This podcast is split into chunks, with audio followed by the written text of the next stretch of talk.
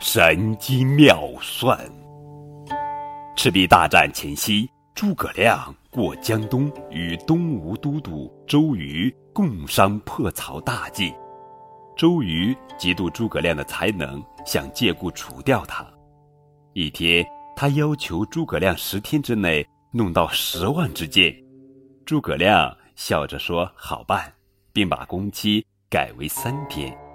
周瑜暗喜，让诸葛亮立下军令状，到期不完成，以军法处置。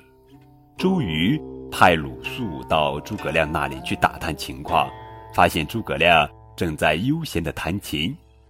诸葛亮一见鲁肃，拉住他的袖子道：“子敬救我。”鲁肃说：“都是你自己找的，我怎么帮得了你的忙？”诸葛亮说：“你借给我二十条船，每条船上要三十名军士。船用青布幔子遮起来，还有一千多个草靶子，排在船的两边。我自有妙用。第三天保管有十万支箭，不过不能让都督知道。他要是知道了，我的计划就完了。”鲁肃不知道底细，答应了。三天后，诸葛亮笑吟吟地邀鲁肃一同登上战船，船向江北驶去，渐渐逼近曹操的水兵大寨。鲁肃惊问：“你要去送死吗？”诸葛亮不动声色地劝鲁肃饮酒。这时大雾满江。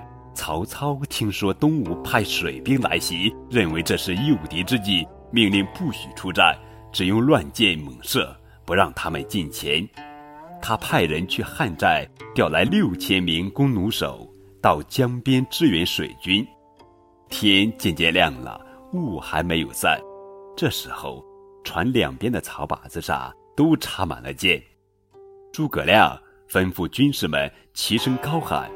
谢谢曹丞相的箭，接着叫二十条船驶回南岸。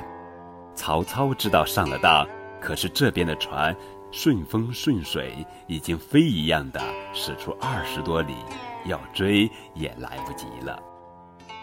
大雾散后，诸葛亮二十只战船上扎满箭，一数呀，有十万多只，送到周瑜处复命。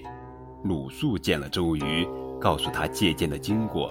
周瑜长叹一声，说：“诸葛亮神机妙算，我真比不上他呀。”这就是成语“神机妙算”的故事，是意为惊人的机智、巧妙的谋划，形容计谋非常高明。